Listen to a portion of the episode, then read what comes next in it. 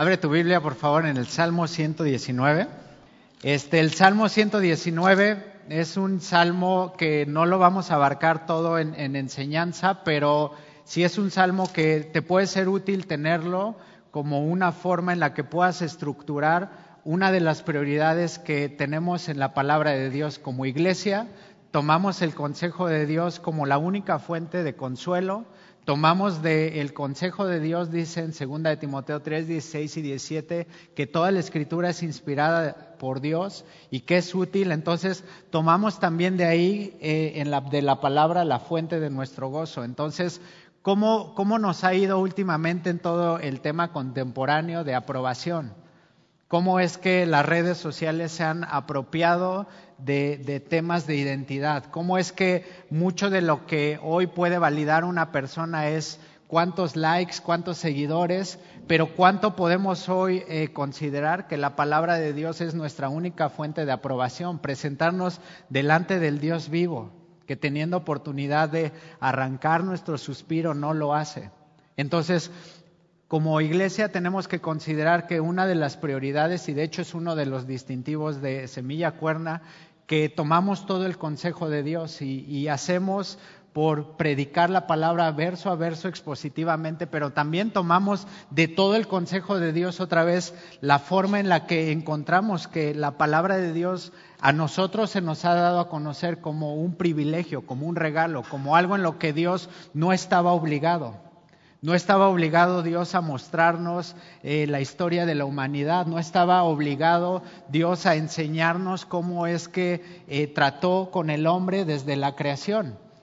Así como un artista no está obligado a explicarte lo que está plasmando en un cuadro artístico.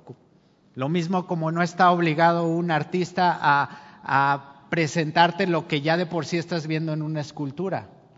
O sea, difícilmente puedes ir a una galería de arte y encontrarte con el artista que te está diciendo, bueno, este cuadro que ves aquí, yo estaba pensando en el amor. El amor es aquel sentimiento en el cual nos vemos. O sea, no irías a los museos. O sea, apenas vas al, museo a ver la obra de arte y dices tú, wow, está re bonito, pero ves que por ahí está el, autor y dices tú, ojalá y no me lo encuentre porque seguramente y de ahí va a salir lo que se estaba imaginando. Pero, pero imagínate que Dios en cada uno de nosotros, a, imagen y semejanza, nos ha dado oportunidad de que nosotros mismos podamos dar respuesta de quiénes somos, no a dónde vamos a veces, porque a veces venimos en este camino en el cual no tenemos respuestas a todas nuestras preguntas.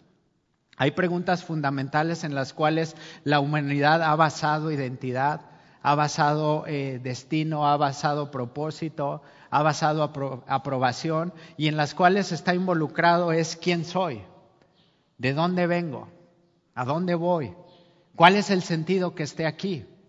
Y parte de lo que Dios nos ha dado en su palabra es que así va, Dios complementando y va Dios mostrando en, un rompecabezas y nos va diciendo, este eres tú y, la historia de, de, la humanidad se viene compaginando en lo que Dios había destinado desde la creación dando un diseño y dándonos su palabra para cumplir un propósito. Y ahora ese propósito para nosotros nos tiene que dejar claro que lo que Dios nos ha dado en su palabra es total. No necesitamos más, no necesitamos otra vez una explicación del artista en la cual nos diga qué es lo que estaba fumando en ese momento de inspiración, ni tampoco lo que estaba sintiendo, sino más bien por el puro afecto de su voluntad, Dios Efesios 1, en las bendiciones espirituales, por el puro afecto de su voluntad, decidió escogerte a ti. Decidió escogerte a ti. Así a cada uno de nosotros nos ha tomado, dice Jeremías, cuando es llamado así, es que soy pequeño, es que no tengo con qué eh, eh, dar la, la profecía a las naciones. Y le dice Dios, no digas soy pequeño, porque desde el vientre de tu madre yo te formé. Y entonces todo lo que Dios está proponiendo en su palabra es así, digno de ser escuchado, digno de ser evidenciado, pero sobre todo es digno de nosotros poder tener el privilegio domingo, miércoles, de abrir las escrituras y decir, bueno Dios, ahora qué quieres decirme, porque la prioridad en la palabra no solo viene dando un reflejo, dando una dirección, sino también viene dando así una secuela de lo que ha venido dejando. Vamos a encontrarnos en, el versículo 9 del Salmo 119 con una pregunta, ¿con qué limpiará el joven su camino? ¿Con qué has limpiado tú toda la cadena de errores que has ido dejando? ¿Con qué has ido tú así viendo todo lo que está atrás y diciendo, si no hubiera hecho esto, si no hubiera tomado esa decisión, ¿con qué lo compones? Porque ya vemos que eh, con uno de los dichos que crecí antes de creer en, Dios y, realmente lo hice una verdad, es que el hombre es dueño de sus propias circunstancias. El hombre lo forja eh, sus propias decisiones. Entonces, todo lo que está atrás y a toda la gente que atropellé, pues finalmente que le haga como pueda. Pero me doy cuenta que limpiar el joven su camino así te da la oportunidad de ver que toda la misericordia que Dios mostró en ese momento es la misma misericordia que Él está mostrando hasta el día de hoy. Muchos crecimos con la idea del Atlas. Tienes eh, esta imagen en la cual está un humanito así eh, cargando el globo terráqueo y así creemos y pensamos que todo lo que se está originando de esa verdad es que uno es el que está sosteniendo.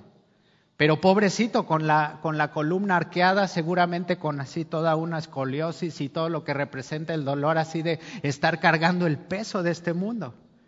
Y vemos que los astrofísicos así quitan ese, ese humanito y dicen, ¿y, ¿y, cómo cuelga esto?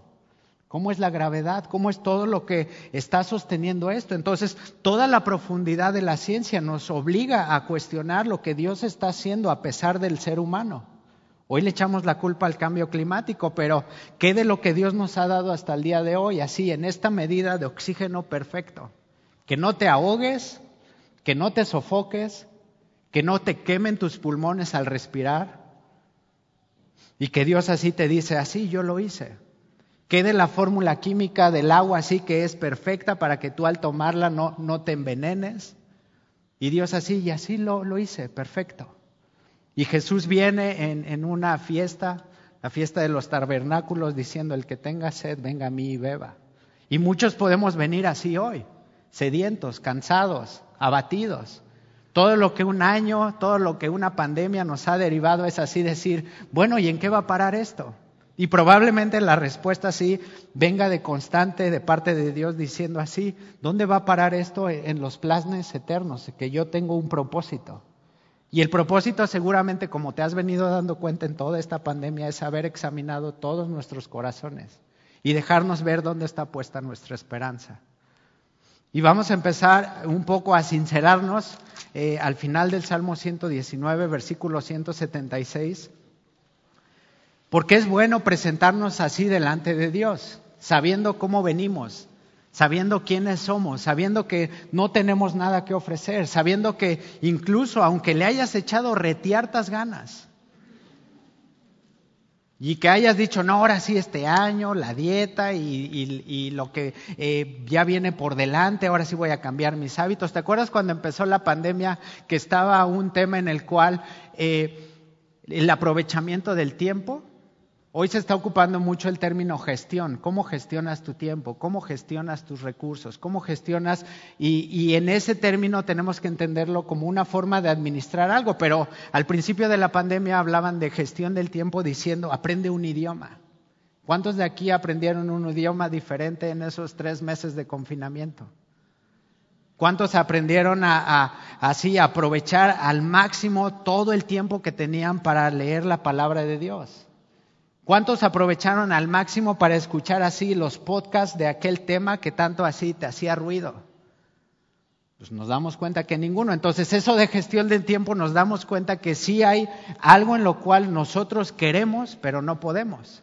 Y la palabra de Dios nos evidencia diciendo, yo te conozco, yo sé cómo eres, yo sé de qué pie cojeas, yo sé que, en qué posición roncas en las noches, yo sé las veces que le has dado un codazo a tu esposo para que deje de roncar y así, ay amor, es que no sé por qué estoy adolorido. ¿Quién sabe? Es que seguramente duermes bien mal.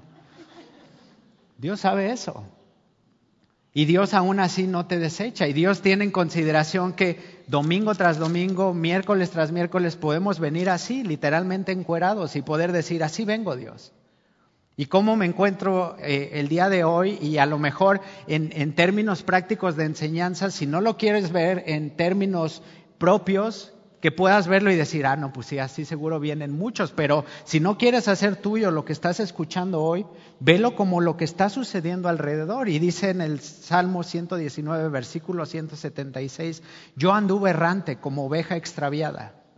¿Cuántos de aquí hemos andado errantes como ovejas extraviadas? No porque no tengamos dueño, no porque no tengamos quien cuide de nosotros, no porque no demos por hecho que Jesús en Juan 10 dice que Él es el buen pastor, que da su vida por las ovejas, sino por el hecho de saber que andar errante es porque a veces estamos tan sofocados de tanta información, que estamos tan aturdidos de tanto ruido, que estamos tan distraídos que a veces ni siquiera podemos gestionar bien el tiempo para decir, hoy tampoco hice mi devocional. ¿Y qué involucra mi devocional? que me despierto en las mañanas, tomo a tientas el, despertador, porque ya no es despertador, perdónenme ustedes, es el smartwatch y, ya lo estás agarrando así y lo apagas. O sea, ¿a dónde lleva hoy tu gestión del tiempo para que lo primero que haces es tomar una pantalla y ver cuántas notificaciones tienes y ver de qué se va a tratar todo tu día? A partir de lo que vas a ver en, Instagram, a partir de lo que vas a ver en Uno TV, Uf, todos los días te está bombardeando dos o tres noticias así, notificación de uno TV. No, y las noticias acá y por acá, y todo lo que te está bombardeando, te despiertas a primera hora de la mañana y lo primero que haces es observar cómo está el mundo para saber cómo te encuentras tú para poder desarrollarte al máximo. Y eso sí, persinas y así lo espiritualizas y dices, no, es que aquí en mi teléfono tengo YouVersion y desde ahí hago mi devocional. Pero estás justificando algo que otra vez Dios ya conoce. Dios sabe cuán abatido, Dios sabe cuán errante puedes estar, Dios sabe que estás extraviado. Extraviado estaba, por ejemplo, Saqueo, aquel cobrador de impuestos que estaba haciendo de los suyos, que literalmente pues era su trabajo y profesión, pero al encontrarse con Jesús y saber que Jesús iba a, caminar sobre su, pueblo, sobre su colonia, y, iba a estar ahí Jesús, se sube a este sicomoro y se encuentra cara a cara con Jesús y le dice, Jesús, ven, baja. Y hace una cena, saqueo, y le propone a Jesús algo que él había determinado.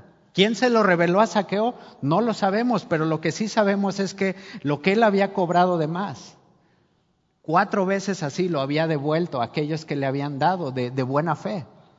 Y encontramos que saqueo, dice Jesús en Lucas 19, versículo 10, porque he venido a buscar y a salvar al que estaba perdido. Y así estamos, extraviados. Y dice la petición del salmista, salmista, Salmo 119, versículo 176, busca a tu siervo, porque no me he olvidado de tus mandamientos. ¿Cuántos de nosotros en el día a día no solo arranca nuestra esperanza, sino que arranca todo lo que Dios nos ha venido diciendo, todo lo que Dios nos ha venido repitiendo. Mucho de la estructura en enseñanza y, pedagogía, si quieres verlo así, en la palabra de Dios viene desde sus primeros mandamientos. Y repetirás esta palabra y la memorizarás y se la darás a tus hijos. Cuando andes en el camino, cuando andes fuera del camino, cuando estés sentado en la mesa, estarás repitiendo repitiendo y repitiendo. Y hoy, fíjate, todo el sistema contemporáneo de educación nos habla de que las repeticiones no sirven, siendo que la primera estructura de enseñanza de Dios con el mundo, con su creación, vino a partir de eso, de repetir y repetir. Y más allá, todo lo que propone el sistema educativo actualmente, hablando de todo el tema virtual, ahora híbrido, eso nada más lo había escuchado en los coches, pero ahora híbrido, entonces es el tema eh, presencial, pero virtual, y, todo lo que involucra presencial y virtualmente habla de que el centro de la enseñanza no es la enseñanza. El centro de la enseñanza no viene de sabiduría, no viene de verdad. El centro de la enseñanza hoy día viene del alumno. Lo que el alumno decide que es verdad y decide ser un conocimiento, eso es. Y todo lo demás está girando alrededor de lo que es el alumno. Y eso tarde que temprano viene por algo que Jaime ha venido insistiendo en estos últimos sermones, hablando de un año a la fecha. Hay un cambio de paradigmas, hay un cambio de formas de hacer las cosas, pero ese cambio lo vamos a ver reflejado en la vida, en la educación, y en todo lo que involucra en estas generaciones que vienen aprendiendo eso. Chavitos que hoy pueden decir es que soy unicornio, ah, pues es unicornio y respétalo. Y entonces el cambio de identidad, la inclusión de género, todo viene sumergido en eso, en que si el alumno es el centro de la educación, todo lo demás viene a girar y a complementar como facilitadores, pero tenemos que encontrarnos con una verdad que estamos extraviados, que estamos perdidos, que necesitamos que alguien nos encuentre. Y ese alguien, dice aquí el salmista, busca a tu siervo, porque no me he olvidado de tus mandamientos. Poco a poco estamos olvidando los mandamientos que están escritos.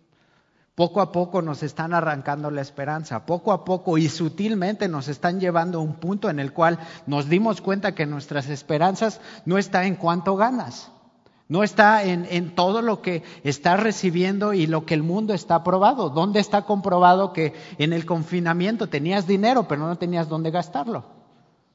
Y ahora tienes dinero, pero ya no hay en qué comprarlo porque hay una deficiencia en todo lo que habla en procesos de manufactura y no hay venta.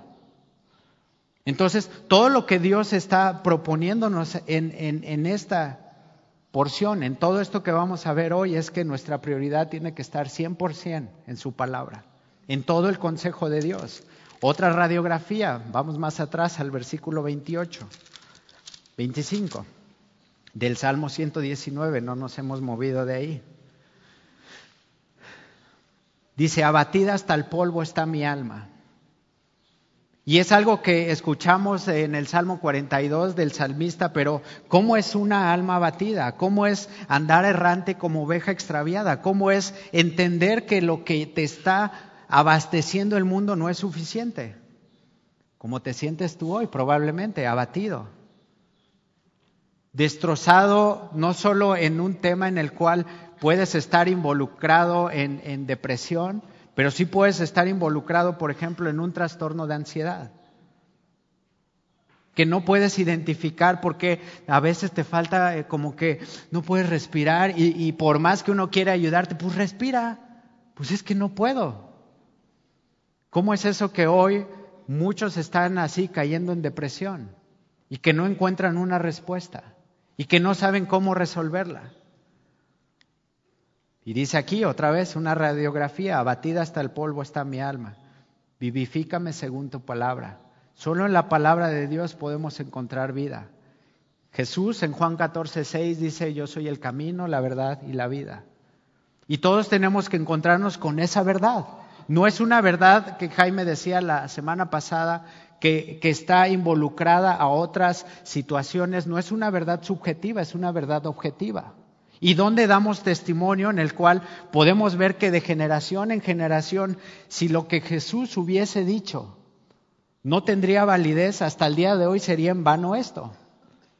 ¿Y por qué escuchamos y por qué abrimos la Biblia? Porque consideramos que todo el consejo de Dios nos ha sido otorgados por el puro afecto de su voluntad y por nada más así. Tienes que entenderlo porque a Dios así se le antojó. Decirnos, aquí está el cómo hacerlo, el cómo seguirme. Versículo 28, ahora sí, se deshace mi alma de ansiedad. Se deshace mi alma de tristeza. Se deshace mi alma de enojo. Se deshace mi alma de frustración. Se deshace mi alma porque no puedo tener a ese familiar que perdí. Se deshace mi alma porque así puedo ver el sufrimiento de las personas y, no hay cómo ofrecerles esperanza. Oh Jehová, no me avergüences. Versículo 31, me he apegado a tus testimonios. Y ahora sí, a lo que venimos. Salmo 119, versículo 1.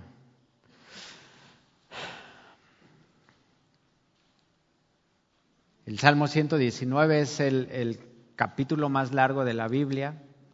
Es eh, un punto de referencia que si tú hoy puedes salir con algo, y esa es mi oración, es que puedas salir con algo en, lo que sepas, a dónde dirigirte. ¿Algún día te perdiste en el súper?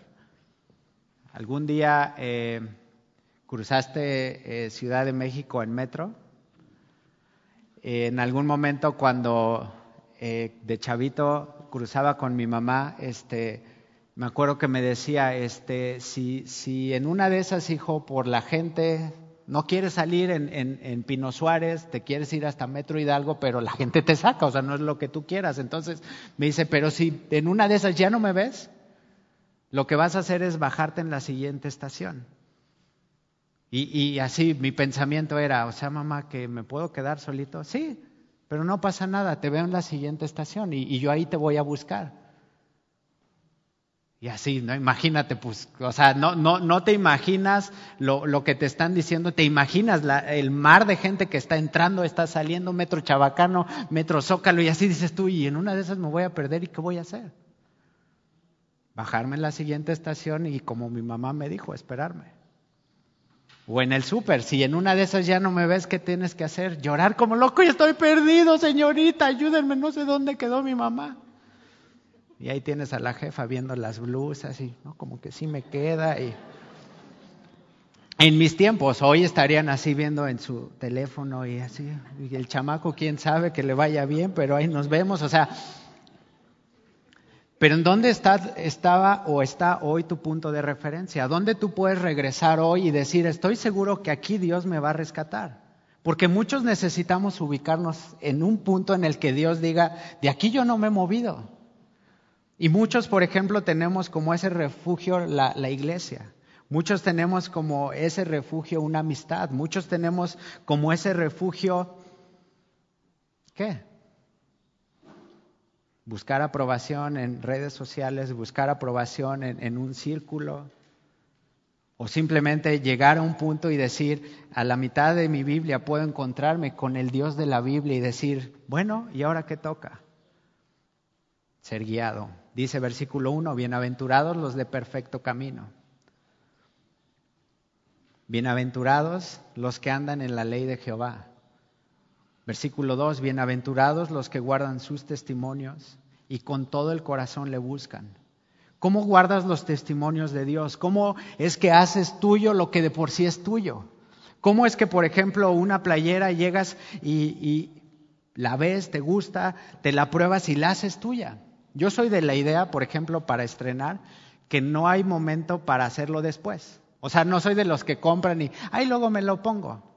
No, salgo con mis zapatos calzados, mi playera puesta y decir, no, pues si me muero, ¿quién lo estrena? O sea, no, realmente tiene que ser algo que digo, no, pues esto es mío y me lo voy a llevar puesto.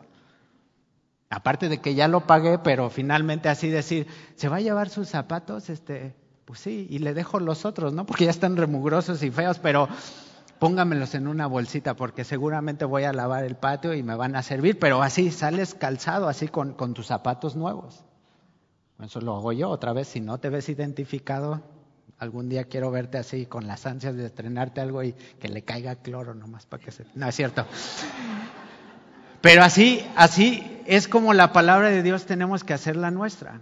Ya nos fue otorgada, ya está, ya está pagada, ya, ya está en términos de decir, pues ahora me la pongo, nadie me la quita.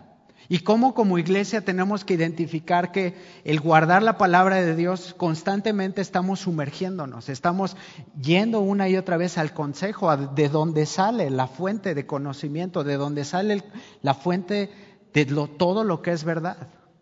Porque es ahí en donde tenemos que identificar que el punto de encuentro con Dios es así, en, en, un punto en el que a mí en lo personal el Salmo 119 me ayuda para decir, ok, aquí está la póliza de garantía. Aquí está el lugar en el cual yo puedo ir y saber que Dios va a hablarme y me va a mostrar qué es lo que necesito. Ya hablamos del versículo 176 así, errante, extraviado. ¿Cuántas veces a la semana te sientes extraviado? ¿Cuántas veces así en tu día a día te encuentras en algo en lo cual dices tú, ¿y ahora qué hago? Toma de decisiones. Y el mundo así sofocándote para darte, involucrarte y proporcionarte todo lo que necesitas y finalmente dices, ajá, y ahora traigo esto y no era ni siquiera lo que necesitaba. Pero se ve re bonita tu blusa nueva, ¿no? Y dices, tú es que ese color no lo tenía. Buscar a Dios con todo nuestro corazón requiere un compromiso. Guardar los mandamientos no es algo que se nos ha dado como algo nuevo No es algo que al predicar el Evangelio, al predicar la palabra de Dios, al hacerlo de forma expositiva, no es algo que así de, ay, no, qué difícil, domingo tras domingo, miércoles tras miércoles. Has escuchado una pregunta desafiante que Jaime puede hacerlo así y puedes considerarlo inverosímil, pero así tienes algo mejor que hacer. Porque si tienes algo mejor que hacer, vete. Y así todos así de, no, ¿cómo? ¿Me voy a ir así nomás? Pues sí, porque si encuentras que hay algo más que lo que la palabra de Dios te está ofreciendo, finalmente pues este no es tu lugar, pero ¿en dónde vamos a encontrarnos? ¿En dónde vamos a ver que el ateo que no confía, que no cree en Dios así, termina pidiéndole a la gente así de, no, pues ahora sí ora por mí porque creo que, que hay algo que necesito, un vacío que necesito llenar? Y dice, gracias a Dios porque soy ateo. Bienaventurados los que guardan sus mandamientos. Acompáñame por favor y deja tu separador en Salmo 119 y vamos a Deuteronomio capítulo 4.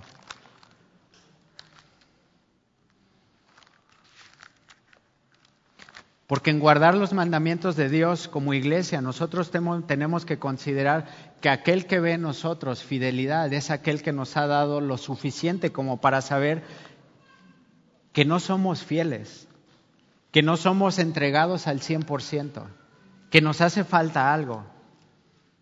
Y que Jesús en, su caminar y en sus últimos días pudo decirle a sus discípulos, les conviene que yo me vaya y les voy a dejar al Espíritu, a este consolador que les recuerde todo lo que les he dicho.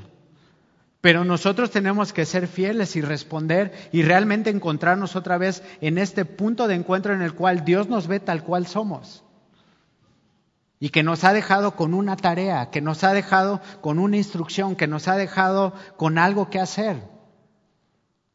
¿Cuántos de nosotros en épocas juveniles, nuestros papás salían al súper y decían, ahorita vengo, pero cuando regrese quiero que estén los trastes lavados, todo el comedor este, barrido y todo tu cuarto levantado? Sí, mamá. Inmediatamente saliendo el coche así, te ponías a lavar los trastes, agarrabas la escoba, te subías a tu cuarto. Nomás te asomabas así, ya no está la jefa, ya dio la vuelta así de, no, el teléfono y ponerte a jugar y, y así de, no, no, normalmente se tardan como dos horas, entonces si son las cinco, como a las seis voy a poner un, recordatorio para que me avise y así dan las seis y es cuando más bueno se pone el partido, cuando más estás interesado en, que la reta no te metan gol. Cuarto para las siete. Y no, y ahora sí, y, ya va a llegar y llega. ¿Qué te dije que hicieras? No, pues es que este, se fue el agua. Bueno, ¿y por qué no barriste? Pues se rompió la escoba. Bueno, ¿y por qué no recogiste tu cuarto? Bueno, es que me dolía y me dio un calambre y no podía subir las escaleras. ¿Cuántos pretextos aprendiste a dar? ¿Cuántas excusas te enseñaron tus papás que las compraban y así, ah, no, pues sí, pobrecito, se fue el agua? Vaciabas el salvo para que así, no es que se acabó el salvo. O sea, no te importaba que estuviera nuevo y así con tal de decir, no, pues está vacío con tal de justificarte. Y así con Dios somos, que nos deja instrucción, nos deja qué hacer, nos deja así pasos, uno, dos, tres, cuatro, cinco, así, la póliza de garantía, que si tú haces esto ya tienes todo. No, pero pues mejor aquí otro ratito, ¿no? En lo que Dios viene. Y ahí tienes a, estas vírgenes insensatas que en lugar de llenar aceite les cayó el chahuistle y de repente, ¿y ahora qué hacemos? Pues ya nada tocaban, pedían y ya no había tiempo. No aprendiste a dar excusas. Aquellos que hoy son abogados seguramente sacaron ahí argumentos y todo, pero los otros así rompíamos platos, rompían los vasos para que así ya está todo limpio y así los vasos ya no tenemos, no, más que hay que comprar de plástico porque ya no, o sea, ya con tal de que todo se viera bien. ¿Cuánto has roto de tu vida? pensando que Dios no lo está viendo y que piensas que traerlo delante de Dios te vas a sentir avergonzado. No te avergüences de quién eres. Toma al pie de la letra lo que Dios te está diciendo hoy. Dice Deuteronomio 4, versículo 1. Ahora pues, oh Israel, Y si marcas tu Biblia, y es una invitación que también constantemente hacemos, así borra a Israel y hazlo tuyo, hazlo personal. Eso que ya te probaste y viste alrededor que les queda bien el hecho de seguir el consejo, seguir la palabra de Dios y ves que viste, póntelo. A lo mejor necesites un poco de desastre y veas así que necesitas unos cortes, pero haz lo tuyo. Entonces, ahora pues, oh Bruno, en mi caso, ¿qué es lo que Dios me instruye? Oye los estatutos y decreto que yo os enseño, para que los ejecutáis y viváis y entréis y poseáis la tierra que Jehová, el Dios de vuestros padres, os da. Bienaventurados los perfectos de caminos, Salmo 119. Bienaventurados los que andan en su ley, bienaventurados los que buscan de todo corazón, bienaventurados los que ejecutan y viven conforme a todo lo que está escrito. Y todo lo que está escrito parece que está escrito en otra temporada, que está escrito en algo que está fuera de contexto, que no es aplicable a nuestros días. Pero qué tan aplicable es a nuestros días el consejo de Dios que hasta el día de hoy Dios sigue hablando, Dios sigue así poniendo el dedo en la llaga y mostrándote qué es lo que necesitas. Por eso ansiedad, por eso depresión, y no estoy hablando de un trastorno en el cual así tu cerebro esté pidiendo algo de química para poder ayudar y poder favorecer, pero la mayoría de, trastornos vienen así por estar dejando que una idea así no solo sea sembrada una semilla, sino así que la riegas la semilla y la pones y así soy chafa, es que no puedo desde chiquito. Entonces, un trastorno puede venir de un trauma. Entonces, todo lo que va llevando es el punto de decir, no, y mamá soy Paquito, y todo, todo lo que me has puesto no puedo, y, literalmente todo lo que va a llevar en, en ese punto es que la ansiedad, la depresión, el andar errante es tu único camino. Porque lo que te enseñaron es a justificarte, porque lo que te enseñaron es a autojustificarte y decir, es que no lo hice por esto, por esto, por esto, por esto. Ay, tienes razón, mijo. Eso no valía para mí un buen zape y así la próxima vez no quiero que vuelva a pasar lo mismo. Y volvió a pasar. Por eso se murieron tantas neuronas, yo creo, porque así, en lugar de hacer lo que mi papá me decía que hiciera, siempre con las consecuencias. Y no podía echarle la culpa a nadie. Y chiflaban así mis cuates desde afuera, así. Y eso significaba cáscara. Si eran dos chiflidos, era andar en bici. Entonces, así ya sabía, así como tenía que estar puesto y ya salió, se va al súper y así, ay, como no va diario todo para que yo pueda hacer lo que quiera. Y ahí tienes el, sueño adolescente, cuando viva solo. Trácatelas, te casas y ya valió chapulín y dices tú, ¿y ahora? Viví engañado toda mi vida deseando algo que no. Y por eso encontrarnos con un Dios vivo que dice, ajá, y, por mi misericordia no te consumo. Por mi misericordia no te barro y así simplemente te digo, bueno, pues hazte un ladito porque me estorbas, voy a trabajar con estos. Versículo 2, Deuteronomio 4, versículo 2 dice, no añadiréis a la palabra que yo os mando, ni disminuiréis de ella, para que guardéis los mandamientos de Jehová vuestro Dios Guardar los mandamientos no viene a ser una instrucción que para nosotros tenga que ser como que, ay, otra vez lavar los trastes. Ahí tienes a pobrecita de mi mamá, tiende tu cama. Y ahí tienes al pobrecito y sonso de mí, así, ¿para qué la tiendo, mamá, si ya al ratito la voy a destender? Bueno, mi hijo, haz lo que quieras y ahí tienes. Casado y así, ver la cama destendida y yo la voy a atender porque yo me acosté ahí. Y ese sueño de vivir solo así dices tu nombre. ¿Cómo llegabas de la escuela? Aventabas la mochila por allá, la camisola por allá, los pantalones por allá y así. Y milagrosamente la, la mochila caminaba y llegaba a tu escritorio, esa camisola y así llegaba y así milagrosamente planchada se metía en, en tu closet y decías, wow, y eres adulto y tienes responsabilidades y te das cuenta de qué. Y no necesitabas disminuir, no necesitabas añadir, simplemente necesitas hoy darte cuenta que lo que Dios está marcando desde la creación del mundo se está cumpliendo. Y vamos a esperar a que todo esto se cumpla y que podamos decir, el 2020 no vino Cristo. Y todos decían que el cambio de poder y todo lo que representaba, porque entonces la pandemia, lo que iba a originar, entonces Cristo, ¿a qué hora vienes? Y todos esperando, y ahora sí voy a traer mi Biblia bajo el brazo. Y si en una de esas Cristo viene así, nomás le digo, mi pase señora, y traigo mi Biblia, o sea, la hago mía, pero tampoco vino en 2021. No añadas, no busques donde no vas a encontrar. No estés tomando gozo, no estés tomando consuelo de donde no has recibido más que frustración, más que enojo. Regresamos al Salmo 119.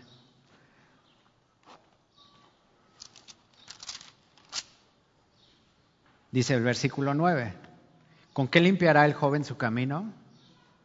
Dice, con guardar tu palabra. ¿Con qué limpiaré todo este desorden que yo solito hice?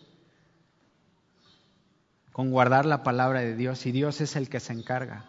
Y Dios es el que me muestra cómo pedir perdón, Dios es el que me enseña cómo vivir agradecido, Dios es el que me lleva así al punto de humillación y de encontrar que no puedo educar a mis hijos, que no puedo hablarles del amor de Cristo, que no puedo darles lo que yo he recibido y así, no puedo. Guarda su palabra y yo me encargo de limpiar tu chiquero.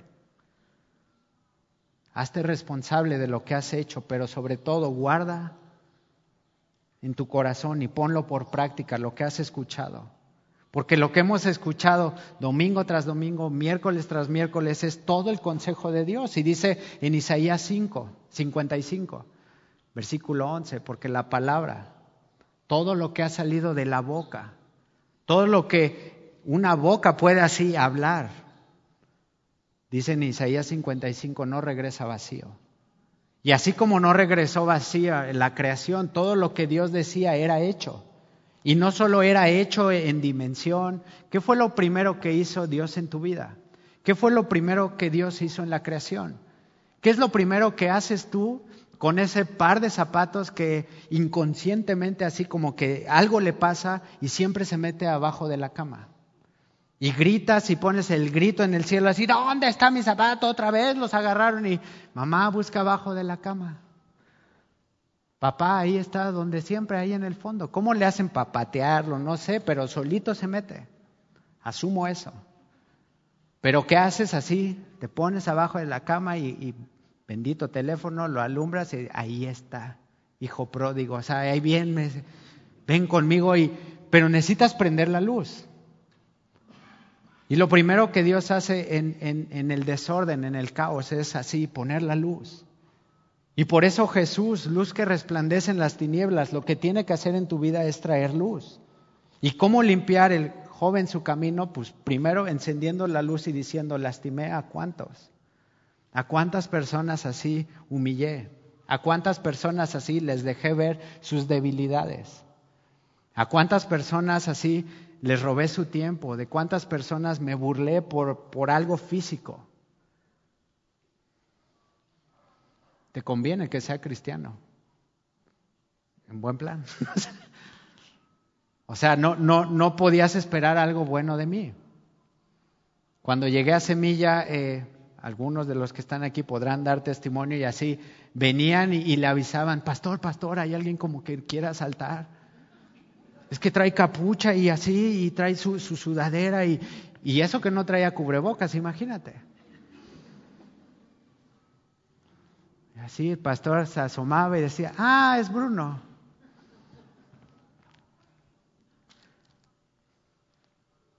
Y Dios es el que se encarga de, de demostrar que yo solito no podía limpiar.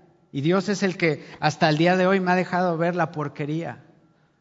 Me ha dejado ver lo insuficiente que he sido y con tal de guardar su palabra digo, Señor, la neta es que no puedo limpiar eso, pero tú sí. Errores que cometí con mis hijos, errores que cometí con mi esposa. Con guardar tu palabra, el joven limpiará su camino, Señor, límpialo. Y eso es algo que nosotros tenemos que considerar en nuestro día a día. Versículo 10. Con todo mi corazón te he buscado. No me dejes desviarme de tus mandamientos. Con un compromiso total he encontrado que no disminuyo, no añado, sino que me encuentro en el compromiso de poder buscar a Dios, el autor y consumador de nuestra fe, por medio de Jesucristo, decirnos, ya estuvo. Consumado eso, no en la cruz. Consumado es, nos dejó en evidencia que lo que necesitábamos era algo que no podíamos suplir. ¿Le has dado razones a Dios para que te fulmine? ¿Y que dices esto nadie lo vio? Yo sí. Creyendo ser sabio una y otra vez así, me muestra mi necedad. Creyendo que es un mejor camino el que yo puedo tomar, creyendo yo que puedo hacer mejor las cosas que Dios, así Dios me muestra. Eres sabio en tu propia opinión. Necesitas de un Salvador. Y necesito yo buscarlo de todo mi corazón y decir, bueno Señor, ¿qué es lo que vas a hacer tú hoy? Pasamos por favor al versículo 25. Abatida hasta el polvo está mi alma.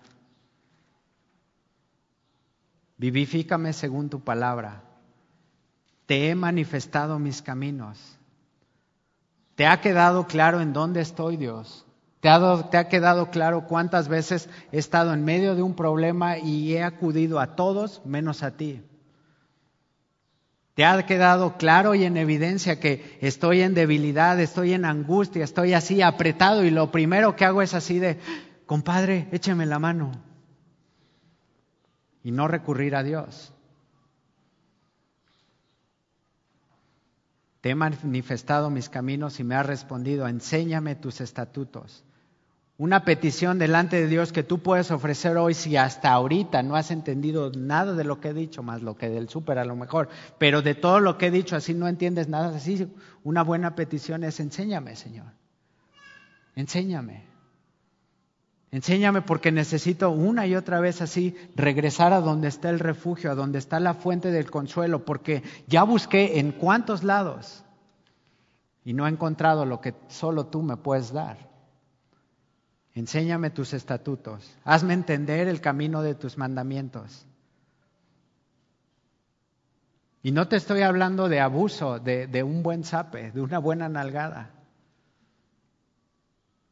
Se, hizo meme hace un poco de tiempo y, y, hoy tristemente podemos hacer referencia más que un versículo de la Biblia a, a un buen meme y decir, no es que como el meme, ya viste el meme, entonces no es un artículo de la Constitución, pero el meme decía así, que la chancla poderosa podía más que otras cosas y así, y, muchos decir, ay, ¿a qué se referirá? Porque eso del abuso así, si alguien hoy avienta una chancla, va al DIF y, y todo esto se descompone, pero un buen cinturonazo. Y las veces que salí más lastimado por un buen cinturonazo fue porque me echaba a correr. Entonces, pues donde cayera, pues ya caía, pero finalmente decía, pues al menos fue uno. Y hoy estamos traumando a nuestros chavitos porque no los podemos disciplinar. Por favor, la palabra de Dios habla de un orden. Y otra vez, no me estoy refiriendo a un abuso. No me estoy refiriendo a algo en, ay, pobrecito de mí, me pega. Pues qué re bueno porque me lo merecía. Qué re bueno porque ni así entendía. Hasta que Dios me rescató. Hasta que Dios me dejó en evidencia que lo que necesitaba no era un buen cachetadón, sino era una poderosa mano que me dejara así en claro, que nada más en chico momento le hacía así, como una mosca. Se deshace mi alma de ansiedad, susténtame según tu palabra, aparta de mí el camino de la mentira, y en tu misericordia concédeme tu ley. Escogí el camino de la verdad He puesto tus juicios delante de mí. Me he apegado a tus testimonios. Oh Jehová, no me avergüences. Escogí el camino de la verdad. Imagínate los amigos de Daniel. Lo único que les tocó en, la Biblia así para testimonio de todos nosotros es que así estos jóvenes dispusieron en su corazón no contaminarse, pero finalmente los recuerdas hasta el día de hoy como los amigos de Daniel y estos amigos de Daniel, por tener amigo a Daniel, pues hacían lo que Daniel hacía y simplemente estaban involucrados en algo que no dimensionaban. ¿A dónde va todo esto? que en un momento así son echados al horno de fuego y así. ¿En qué hemos creído? ¿Qué es lo que va a pasar ahora? ¿En qué nos hemos metido? Y ahora, ¿quién va a poder librarnos de estos? Y, puede ser que una de las oraciones de estos hombres, puede ser que una de estas oraciones del mismo Daniel, puede ser que alguna de las oraciones del mismo Moisés, de Abraham, así pueda ser, oh Jehová, no me avergüences. Que le he dicho a toda esta gente, Moisés, en un punto en el cual Dios está enojado de toda la rebeldía, de toda la insensatez del pueblo y dice, ya ahora sí voy a fulminar a todos estos. Y te voy a hacer una nación nueva, Moisés, porque es lo que tú te mereces. Y en Éxodo puedes ver así como Moisés intercede por la nación y dice, no hagas esto, Señor, porque de testimonio quedará que lo que tú prometiste, sacarlos de esclavitud, y ahora la gente va a decir, ah, es que quería sacarlos al desierto y matarlos a todos. No lo hagas. Y Dios ha tenido constante misericordia en cada uno de nosotros que aquí estamos. Que aquí podemos dar testimonio de que Dios no nos ha dejado en vergüenza. Y que tú solito ni siquiera necesitas quien te avergüence. Tú solito das con qué. Y para el mundo podemos dar vergüenza, pero delante de Dios podremos ser medidos, podremos ser pesados en fidelidad de poder guardar lo que está escrito y decir, bueno, si Dios me dijo que no me moviera, no me voy a mover. En Segunda de Reyes, en el capítulo 18, en la historia, no vayas ahí, en la historia del rey Ezequías, todo el libro de, de Primera y Segunda de Reyes habla de fracaso y fracaso, y este rey fracasó en esto y este rey hizo lo mismo que su papá. Y este rey hizo lo mismo que su abuelo, pero en el rey Ezequías vemos que un hombre entregado por completo a la voluntad de Dios y vemos que un Dios que se deleita en que guarde los mandamientos y lo prospera. Y ese mismo rey así lo llevan a amenaza, blasfeman en contra del nombre de Dios. Y la instrucción del rey para estos hombres que están escuchando la amenaza es, no respondas quédate callado. Aguanta vara. ¿Y cuánto de lo que Dios nos está dejando ver hoy, que está atacando nuestra fe, que está atacando nuestra esperanza, que está así llevándonos a un punto de quiebre que literalmente estamos así hartos? Pero callados podemos dar testimonio que lo que Dios nos ha dado es saber que Él va a salir por delante. No te avergüences.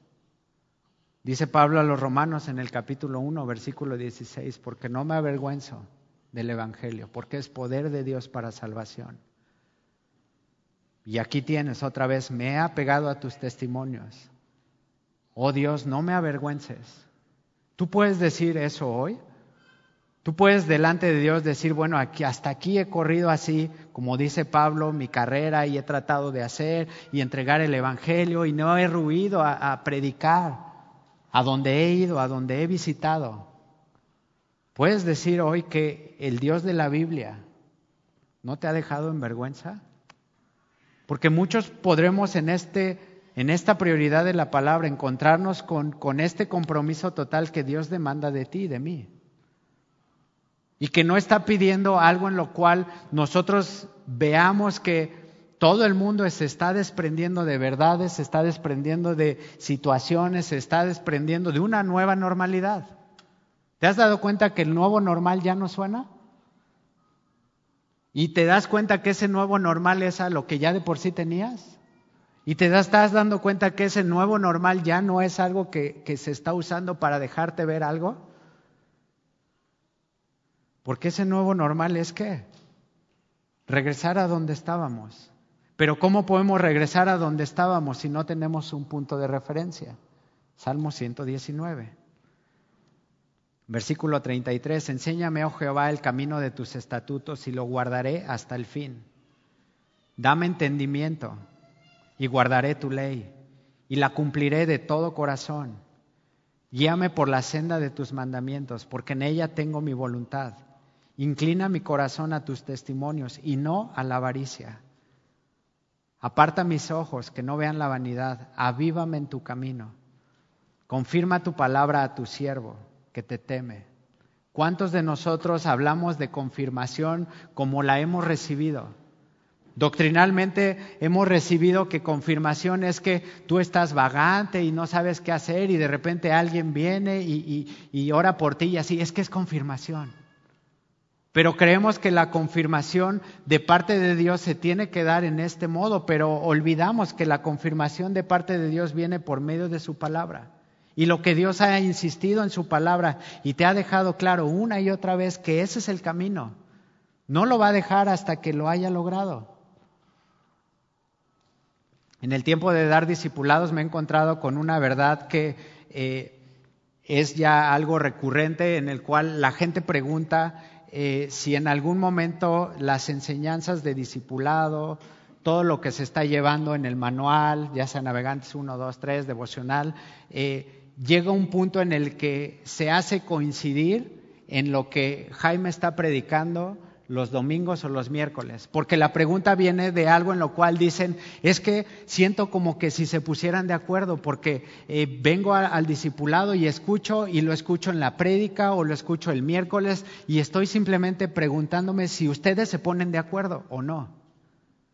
Y, la respuesta es, pues claro, así como las otras iglesias usan luces y, así el humo artificial y, todo lo que representa, así para que la gente se sienta con nosotros, también nos ponemos de acuerdo para decir, Dios, habla a tu gente. Y no es ponernos de acuerdo, es simplemente predicar expositivamente y darnos cuenta que en una de esas Dios te encuentra. Y que algo que leíste en la semana Dios viene a confirmarlo, que algo que está Dios insistiendo en que tienes que guardar sus caminos, que tienes que ser enseñando sus estatutos así, Dios te dice, mira, aquí está una piedra preciosa de gran precio para ti. Y cada uno de nosotros, y, y si no es así otra vez, la gran mayoría puede decir, yo de aquí he salido con algo, con algo que lo he hecho mío. Y con algo que de verdad así he podido bajar la rampa y he podido decir esto, nadie me lo quita. Y si no es así, mi oración es que tú puedas encontrarte aquí, en este punto de refugio y que tú puedas decir, el Salmo 119 no solo es el Salmo, el, capítulo más largo de la Biblia, sino también si lo lees al revés es el 911. Es el teléfono de emergencia que tú puedes recurrir a él y puedes decir, de aquí es donde no me quiero salir y Dios quiero que me encuentres aquí. Y Dios te va a encontrar. ¿Cuántos han recomendado, cuántos han eh, dado como un regalo a los nuevos creyentes así? Lee, el libro de Juan, porque habla de amor, habla de hijitos y así. Entonces, pues, ay, qué, qué, bien.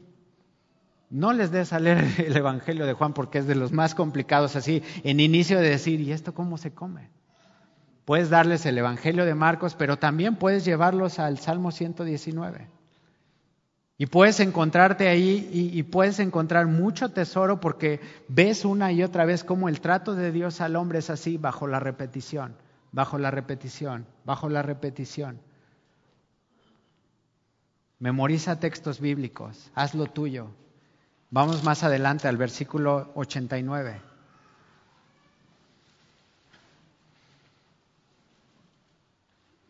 Versículo 81, perdón. Dice el versículo 81, desfallece mi alma por tu salvación, mas espero en tu palabra. Iglesia, espera en la palabra de Dios. Necesitas recibir de parte de Dios su consuelo.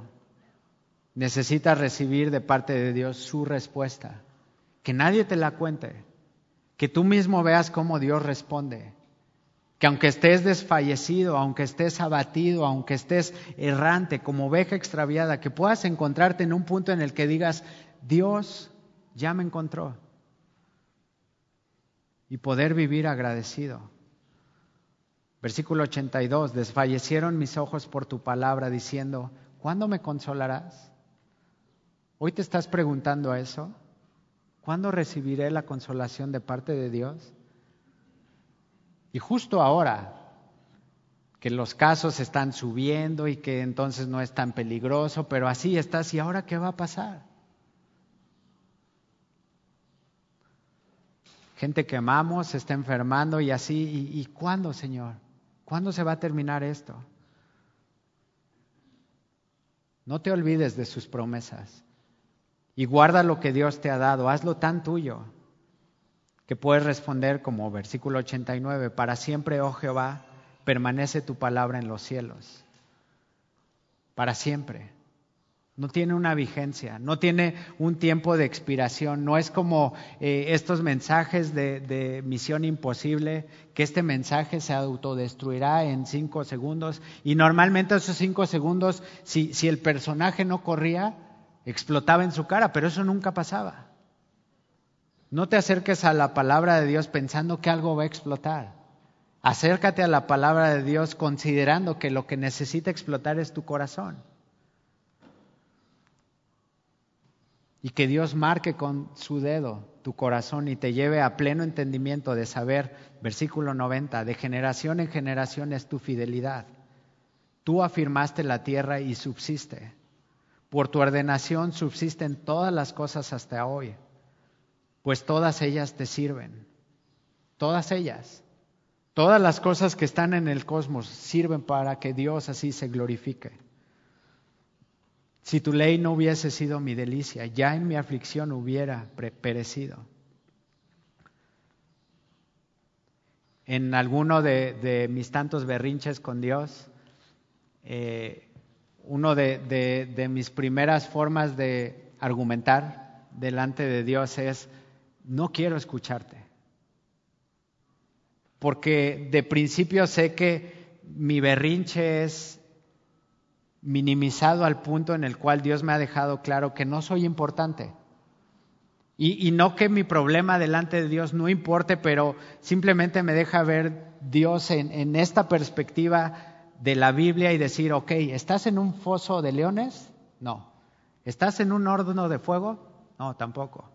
¿Estás como Job que te quité a tus hijos y estás solo y estás lleno de lepra? No, tampoco.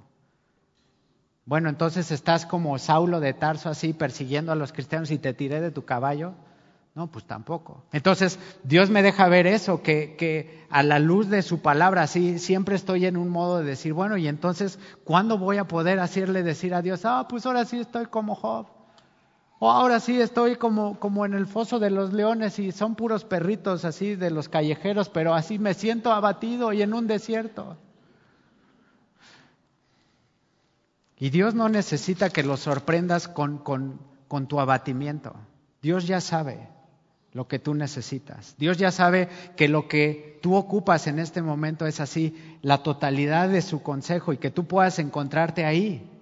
Jaime decía la semana pasada, así este sótano, Isaías 57, el alto y sublime, el santo de Israel que habita en las alturas vive y está presente con el humilde y quebrantado de espíritu para darle vida al quebrantado, para darle esperanza al humillado. Y tú y yo necesitamos encontrarnos ahí hoy. Y la prioridad de la palabra viene otra vez a esto, a encontrarnos ahí. Y entonces en mis peores berrinches es decir, no quiero leer la Biblia, no me diga nada, no le voy a decir a ninguno de mis amigos que ore por mí, porque ya sé la respuesta. Y así viene emberrinchado, ahora no te voy a escuchar, Dios. Y así sales al jardín y el firmamento cuenta la grandeza de Dios y todas sus obras quedan así manifiestas por lo que Él hace. ¿Te has dado cuenta que los pericos vuelan en parejas? Si escuchas, ¿no? Aquí en Cuernas se escucha mucho el revoloteo de los pericos. Y se escucha un así pachangón que llevan y ahí van volando. Cuéntalos si van en pareja. Y así dices bueno, ¿y por qué en pareja? y estaba enojado con Dios, no puedo ver eso, o sea, porque no se vale. Y escuchas así el canto de las aves y dices, no puedo separarme de una verdad. Si Dios no, no, no ha dejado de sustentar, si, si por medio de la palabra de Dios todo lo que vemos no ha dejado de subsistir, entonces, ¿qué tengo que hacer? Regreso y así abro la Biblia y, ok, Dios, enséñame y me dura lo que yo quiero. Finalmente yo digo, bueno, ok, 5, 4, 3, 2, 1, así abro la Biblia y ok, Dios, ahí está la respuesta. Pero déjalo como tu primera opción. Porque si, si estás así cada vez bogando más mar, mar adentro, más mar adentro, y te encuentras con una sola verdad así que ya no hay esperanza, no hay fe, mientras más hondo te metas así, más hondo te vas a dar cuenta que Dios así sigue esperándote. Y creemos que Dios como mamá, como papá, así que mientras más lejos corría, en aquellos ayeres había una eh, publicidad que hablaba acerca de la paciencia y la paciencia era eh, contada en 10 segundos. Entonces, si estás enojado y, las primeras teles a color se prendían de rojo y así, cuente hasta 10. Y ahí está la chancla, así, cuente hasta 10 y 10, 9, 8. Y veías como así la ira así de la chancla y el cinturón y así empezaba a bajar. Bueno, yo ocupaba e, e, ese tipo de mercadotecnia para decir, bueno, de aquí a que cuente hasta, de 10 hasta el 1, yo ya corrí. Entonces ya me metí en mi cuarto y a que me saquen, pero, pero ve que Dios así no está contando hasta, hasta 10 o ya en, nuestro, en nuestra etapa como papás así, te voy a dar tres. Una, dos, dos, un cuarto, dos, y ese tres nunca llegaba y así el chavito feliz comiendo en la alfombra y ah, es que así le gusta. En la casa siempre come en, el comedor bien, es bien portado. Aquí porque se está luciendo, pero ese tres nunca llegaba. Y ese tres, y esa amenaza que tú puedes ver frontal de parte de Dios, no ha llegado. ¿Por qué no ha llegado? Porque para siempre es su misericordia porque su palabra permanece hasta el día de hoy a pesar de nosotros. Y Dios no está comprometido contigo, conmigo, Él está comprometido consigo mismo para decir, si yo lo creo, yo lo sustento. Y si yo lo creé y yo lo sustento, soy yo quien lo afirma. Toma fuerzas de quien es Dios y recurre a su palabra. Y si estás emberrinchado hoy así, regresa a la palabra de Dios y, bueno, aquí estoy, encuéntrame, Señor. Encuéntrame tal cual estoy. Abatido, triste, frustrado, enojado. Pero encuéntrame, Señor. Oramos. Mi Padre, gracias porque tu palabra no nos ha abandonado, Señor. Y gracias, Padre, porque la invitación sigue abierta desde así tiempos en los que Jesús, ¿qué veía? Quizás desorden, caos, que pudo hacer la invitación en Mateo 11, 28 y 29, que el que esté trabajado, que el que esté cargado, dice Jesús, venga a mí, beba, que yo os haré descansar. Entonces, Señor, aquí estamos trabajados, abatidos, errantes como ovejas extraviadas, pidiendo, Señor, que tú nos encuentres. Y que si muchos de los que estamos aquí hemos olvidado y, nos ha quedado así cada vez más disperso el, el que tú nos amas, te pido, Señor, que tú traigas hoy una revelación de tu Espíritu Santo y que nos quede claro, Padre, que de generación en generación tú has hecho hasta lo imposible por buscar y salvar al que estaba perdido, Señor. Entonces hoy no queremos estar perdidos. En este inicio de año no queremos iniciar errantes queremos encontrarnos con el Dios de la Biblia.